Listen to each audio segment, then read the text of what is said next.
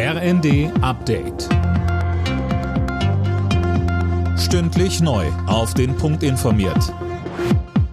Ich bin Daniel Stuckenberg. Guten Abend.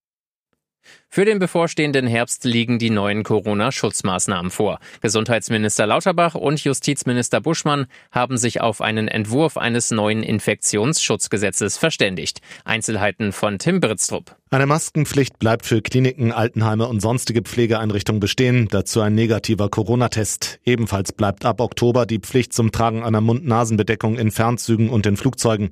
Was im Nahverkehr passiert, dafür sollen die zuständigen Bundesländer eigene Regeln finden.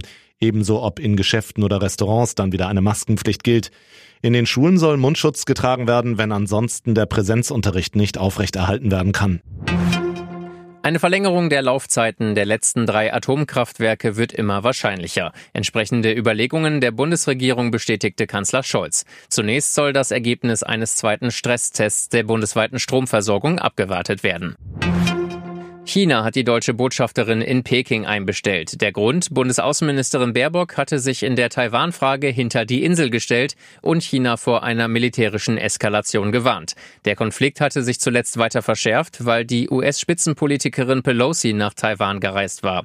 Die FDP-Verteidigungsexpertin Strack-Zimmermann hält Pelosis Besuch für mutig. Sie sagte bei NTV, China schaut nach Europa. Ohne Zustimmung Chinas hätte Wladimir Putin die Ukraine nicht angegriffen. Und äh, insofern diesen Schritt zu gehen und dass jetzt nicht alle verhuscht in der Ecke sitzen, das finde ich schon richtig, sondern es muss klar sein, dort ist ein freies Land und ein Besuch einer amerikanischen Politikerin muss möglich sein. Die Regelung zur Kindergeldzahlung für Nicht-EU-Ausländer ist jahrelang verfassungswidrig gewesen. Das Bundesverfassungsgericht in Karlsruhe hat eine Vorschrift für nichtig erklärt, die den Bezug des Kindergelds für anerkannte Flüchtlinge erst nach einem dreijährigen Aufenthalt und einem Arbeitsplatznachweis zugestanden hatte.